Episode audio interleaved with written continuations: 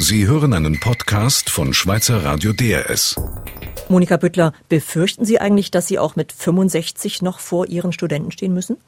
Von befürchten kann natürlich keine Rede sein. Ich habe einen sehr angenehmen Job. Für Leute, die, äh, die gut ausgebildet sind, ist das sicher keine Drohung. Ich frage natürlich vor dem Hintergrund, dass Gesundheitsminister Alain Berset diese Woche ja angekündigt hat, die Sozialwerke zu sanieren. Er will unter anderem Frauen länger arbeiten lassen, die Lebensversicherer schärfer überwachen und für die AHV die Mehrwertsteuer erhöhen. Wenn das so käme, wäre das der große Wurf? Ja, ein großer Wurf ist das sicher nicht, weil es innerhalb der bestehenden Strukturen optimieren und reformieren muss. Man muss aber schon sagen, es ist insofern eine sehr mutige Reform, weil Alain Berset wirklich mal versucht hat, das Ganze in einem Gesamtkonzept anzuschauen. Und ob es dann wirklich als große Reform durchkommt mit allen Aspekten, AHV, berufliche Vorsorge, Erhöhung der Mehrwertsteuern, das wird sich weisen müssen. Ich finde es aber einen sehr guten Anfang. Schauen wir uns die Vorschläge doch mal im Einzelnen an. Da ist eben, wie gesagt, der Vorschlag, dass Frauen länger arbeiten müssen. Das Rentenalter soll von 64 auf 65 erhöht werden. Da könnte man ja sagen, ist ja nur gerecht. Frauen leben schließlich auch länger, laut Statistik. Ja, mit der Lebenserwartung muss man ein bisschen aufpassen. Es gibt verschiedene Untergruppen der Bevölkerung, die auch länger leben. Die Verheirateten leben länger, die gut ausgebildeten leben länger. Aber ich denke, es ist im Sinne einer Vereinfachung, im Sinne Gerechtigkeit ist es, ist es wirklich gut, dass dieses Frauenrentenalter angepasst wird am Männerrentenalter. Ich habe nie begriffen, weshalb das tiefer sein sollte. Das Rentenalter soll ja generell näher an die 65 gerückt werden, aber ist das überhaupt realistisch? Wenn man die Statistik anschaut, sieht man, Männer gehen heute durchschnittlich mit 64,1 Jahren in Rente, die Frauen sogar schon mit 62,6 Jahren. Also sind diese Vorschläge realistisch? Also wir wissen aus der Forschung, dass das Referenzrentenalter das effektive Rentenalter sehr stark beeinflusst. Wenn das jetzt 66 ist, dann werden die Leute nicht bis 66 arbeiten, aber ihre, ihre Arbeitstätigkeit tendenziell ausdehnen. Es ist klar, dass natürlich für jemanden, der Leute einstellt, es besser ist, noch jemanden einstellen zu können mit 62, wenn er denkt, er würde noch bis 65 arbeiten, als wenn das Rentenalter bei 63 ist und der Zeithorizont dann nur noch ein Jahr ist. Man muss auch dazu fügen, dass die Arbeitslosigkeit in der Schweiz auch bei der älteren Bevölkerung relativ tief ist im Vergleich zum Ausland. Da ist also noch Spielraum. Aber schauen wir das doch mal von der anderen Seite an. Wenn die Alten länger arbeiten, dann nehmen sie doch den Jüngeren die Jobs weg, die vielleicht noch viel motivierter sind, noch energiegeladener sind. Also das ist mindestens eine der Mythen, die schon hundertmal widerlegt wurde durch Daten, durch Studien. Es ist einfach nicht so, dass die Alten den Jungen die Jobs wegnehmen. Länder mit einem höheren Rentenalter also einem effektiven Rentenalter, haben tendenziell auch eine viel tiefere Jugendarbeitslosigkeit. Es gibt nicht einfach eine Anzahl Jobs, die zu füllen sind, wo man dann oben ein bisschen schrauben kann, damit es unten mehr gibt, sondern das ist schlussendlich ein Gesamtkunstwerk, wenn Sie so wollen, von Angebot und Nachfrage und eine Volkswirtschaft, die es fertig bringt, eine relativ hohe Beschäftigungsquote zu haben, wie die Schweiz, hat sowohl wenig Arbeitslosigkeit im Alter als auch wenige bei den Jungen. Also wenn ich Sie recht verstehe, sind Sie grundsätzlich positiv gegenüber diesen Vorschlägen, die Leute länger arbeiten zu lassen. Es ist klar, dass eine längere Lebensarbeitszeit allein aber nicht ausreicht, um die Lücken in der Sozialversicherung zu stopfen. Es braucht trotzdem zusätzliche Finanzierungsquellen und darum will Alain Berset auch die Mehrwertsteuer erhöhen. Ist das eine gute Idee? Ja, idealerweise wäre eine Reform natürlich ohne weitere Belastung der, äh, der Zahler, also auch ohne Mehrwertsteuererhöhung. Wenn das nicht geht, und ich denke, das geht aus verschiedenen Gründen nicht, vor allem aus politischen Gründen, dann ist eine Erhöhung der Mehrwertsteuer das mit Abstand beste ähm, Instrument, um diese zusätzliche Finanzierung auch zu garantieren. Nun heißt es immer, dass eine Erhöhung der Mehrwertsteuer die Geringverdienenden stärker trifft, weil sie mehr ausgeben für Waren auch des täglichen Gebrauchs als die Höherverdiener. Wäre das gerecht, wenn die Mehrwertsteuer erhöht würde? Die Studien sind sich nicht ganz einig, wirklich, wie stark die Mehrwertsteuer wirklich die unteren Einkommen belastet. Wir sind ja immerhin Güter des täglichen Gebrauchs, Lebensmittel, äh, Mieten sind ja von der Mehrwertsteuer ausgenommen. Das gibt eine gewisse Korrektur. Es kommt noch etwas weiteres hinzu. Auch der Umwandlungssatz soll gesenkt werden, um eben noch weitere Einnahmen in die Kassen zu spülen. Das heißt ja mit anderen Worten tiefere Renten. Es geht hier um die berufliche Vorsorge.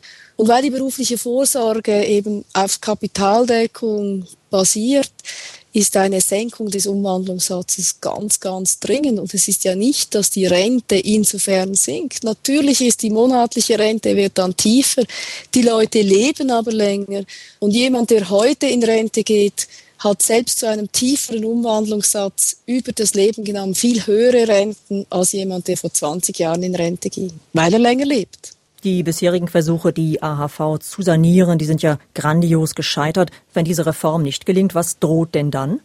Ja, es drohen, dass dann schlussendlich kurzfristige Änderungen gemacht werden müssen, dass zum Beispiel relativ kurzfristig die Rentenaltererhöhung passiert wie in Italien, wo es praktisch von einem Tag auf den anderen von 60 auf 65 stieg bei den Frauen.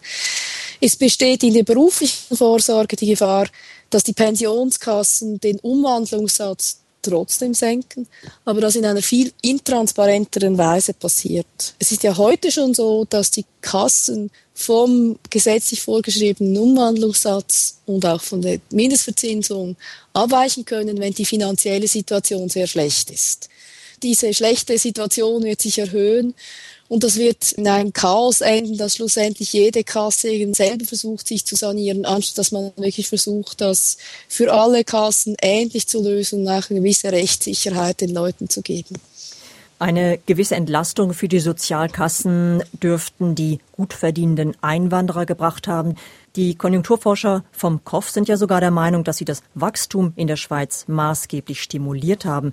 Wäre es dann also sinnvoll, die Schleusen noch weiter zu öffnen?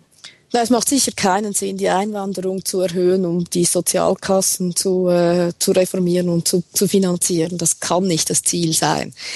Das Ziel der Sozialversicherung muss sein, dass die mit den Leuten, die auch einzahlen, die Leistungen zahlen kann. Die Einwanderung ist natürlich dort sinnvoll, wo bei uns Stellen fehlen, wo bei uns Arbeitskräfte fehlen. Wir haben ja viele Sektoren, wo wir wirklich viel, viel zu wenig einheimisches Personal haben. Wenn wir diese Lücken schließen, dann haben wir auch Chance, eventuell mehr Stellen auch anzubieten für die Schweizer, die eine Stelle suchen. Die Ökonomen vom KOF, die haben ja in dieser Studie auch herausgefunden, dass das Wirtschaftswachstum seit Beginn der Personenfreizügigkeit nach oben gegangen ist. Kann man denn sagen, die Schweiz ist dank der Einwanderung und dank der Einwanderer wohlhabender geworden? Ja, es ist immer schwierig zu sagen, was wohlhabend sind, ist. Es gibt Leute, die mehr und andere, die weniger davon profitiert haben. Ein Teil des Wachstums geht auch darauf zurück, dass die Leute im Durchschnitt mehr arbeiten als noch vor einigen Jahren. Das ist natürlich eine der Konsequenzen davon, dass die Einwanderer im Allgemeinen natürlich in dem, im arbeitsfähigen Alter sind. Monika Büttler, kommen wir zu einem anderen Thema. Die Schweizer Großbanken sind im Wandel. Die UBS setzt die Axt beim Investmentbanking an. Die Credit Suisse dagegen hat diese Woche angekündigt, die Vermögensverwaltung zu schrumpfen. Welche Strategie verspricht denn mehr Erfolg?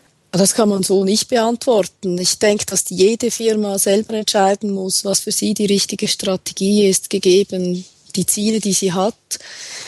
Im Allgemeinen kann man sagen, dass beide Banken natürlich darauf reagiert haben, dass nach der Aufblähung des Finanzsektors in den 90er und 2000er Jahren eine gewisse Redimensionierung wirklich nötig war. Und wie die genau passiert, kann man nicht sagen, was jetzt besser und was schlechter ist. Nun steigen die Eigenkapitalanforderungen für alle Banken in der Schweiz. Das Investmentbanking, das riskante Investmentbanking erfordert besonders viel Eigenkapitalunterlegung. Da erstaunt es ja umso mehr, dass die UBS einen völlig anderen Weg geht als die CS und die CS am Investmentbanking festhält. Ich denke, die Rechnung wird sein, was das Investmentbanking noch bringt, wenn man die zusätzlichen Kapitalanforderungen reinrechnet. Die CS glaubt offenbar, dass das Investmentbanking für den Gesamt, für die Gesamtbank wirklich die zusätzlichen Gewinne bringt, die die, die, die Kosten auch aufwiegen, die, die es mit sich bringt. Bei der UBS geht offenbar die Rechnung in dieser Richtung nicht auf oder sie haben sich für eine andere Strategie entschieden. Ich glaube, man kann entweder halt mehr Investmentbanking betreiben oder gleich viel betreiben und das Kapital entsprechend erhöhen oder zu sagen, wir möchten diese Kapitalerhöhung nicht und verzichten deshalb auf das Investmentbanking. höhere Kapitalanforderungen, Herausforderungen durch die Weißgeldstrategie, wachsender Druck durch Klagen aus den USA. Da gibt es ja viele Baustellen für den Schweizer Finanzplatz. Welche, würden Sie sagen, ist die größte im Moment? Ich glaube, das ist das Gesamte. Die, die Banken haben wirklich sehr viel Arbeit momentan halt mit äh, Druck von vielen Seiten zurechtzukommen. Die Steuerabkommen sind ganz sicher schwierig, weil sie Rechtsunsicherheit geben. Die Regulierung ist insofern schwierig, als die auch nicht ganz planbar ist momentan und dass natürlich gewisse Regulierungskosten den Banken auch aufgebürdet werden. Ich würde sagen, es ist eben auch die Gesamtmenge dieser verschiedenen Unsicherheiten, die es für die Banken momentan aus dem Grund, die die Banken kein leichtes Leben haben momentan. Also kann man schon sagen, die goldenen Zeiten für den Finanzplatz, die sind vorbei. Die goldenen Zeiten sind sicher vorbei. Ich denke aber, der schweizerische Bankensektor hat eine gute Chance im internationalen Wettbewerb mit gutem Handwerk und äh, Zuverlässigkeit, auch in einem Land, das geldpolitisch und fiskalpolitisch eben sehr zuverlässig ist. Monika Büttler, wir zeichnen dieses Gespräch am Freitagmittag auf. Gerade ist das Doppelbesteuerungsabkommen mit Deutschland in der deutschen Länderkammer gescheitert. Ist das jetzt ein Desaster aus Schweizer Sicht? Ja, es ist insofern schlecht, als dass eines der großen Probleme dieser Steuerabkommen, nämlich die Altlasten sozusagen, jetzt nicht gelöst wird. Man muss ja unterscheiden, bei den Steuerabkommen geht es einerseits um die jetzigen Vermögen, die jetzigen Vermögenserträge, andererseits aber auch eben um die Abarbeitung der vielleicht unversteuerten Vermögen in der Schweiz. Aus rechtlichen Gründen funktioniert hier der automatische Informationsaustausch nicht für die alten Vermögen. Der könnte nur für die zukünftigen Vermögen auch wirklich greifen. Und für die Banken ist es sehr schwierig zu wirtschaften in einer Zeit, wo sie nicht wissen, was mit den alten Vermögen passiert. Der automatische Informationsaustausch wird ja jetzt wahrscheinlich kommen, wenn im deutschen Vermittlungsausschuss nicht noch eine Lösung aus dem Hut gezaubert wird. Was wäre dann mit dem automatischen Informationsaustausch die Lösung für die Altvermögen? Es ist keine Lösung für die Altvermögen, weil die rechtlich behandelt werden müssen zum Recht, das zu diesem Zeitpunkt gegolten hat.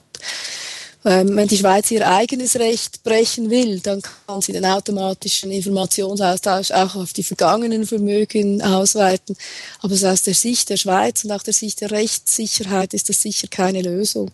Ich kann mir nicht vorstellen, dass es irgendetwas anderes gibt als halt eine Entschädigung, eine großzügige Entschädigung für das, was in der Vergangenheit passiert ist und dass man einen Strich drunter ziehen kann. Aber nach dem Scheitern, dem wahrscheinlichen Scheitern des Doppelbesteuerungsabkommens, muss man sagen, eine Lösung wird komplizierter. Es ist ganz klar, dass wir wahrscheinlich noch lange um diese Behandlung der Altlasten diskutieren werden. Monika Büttler, vielen Dank für das Gespräch. Sie hörten einen Podcast von Schweizer Radio DRS. Mehr Informationen auf drs.ch.